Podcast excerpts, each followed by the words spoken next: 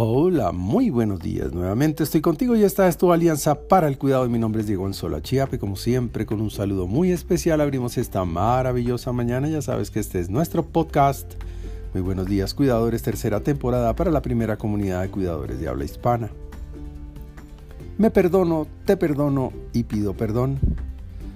Una de las acciones más nobles y liberadoras para el alma es el perdón uno de los más pesados y dañinos grilletes para el corazón cuando no se pone en marcha es el perdón. Y es que el perdón se practica no solo con quien nos hizo daño, sino con nuestro propio yo. Cuidado.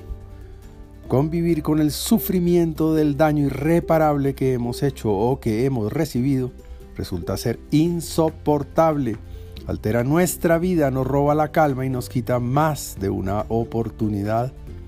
La oportunidad de conseguir más alegría y la de permanecer más tiempo en paz. Culpa o vergüenza conmigo, rencor y odio con quien nos hizo daño o cualquier otra emoción transitan por el cuerpo, destruyendo células y vida, generando malestar constante y demasiado dolor.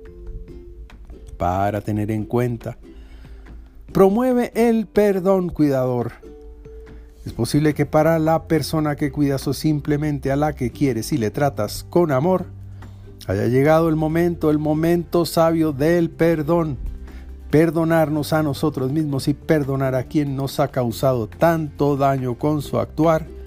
Convencernos en total arrepentimiento de que ha llegado también la hora de pedir perdón Conviene entonces tirar por la borda esta amarga sensación, quemarla, desaparecerla, sabiendo que cada vez que nos atrapa, nos hace revolcar, nos pone en modo agrio, escupiendo rabia y sufriendo todo tipo de malestar, invitando la enfermedad capaz de tragarse nuestras sanas células que necesitan ser libres y vivir sin ansiedad.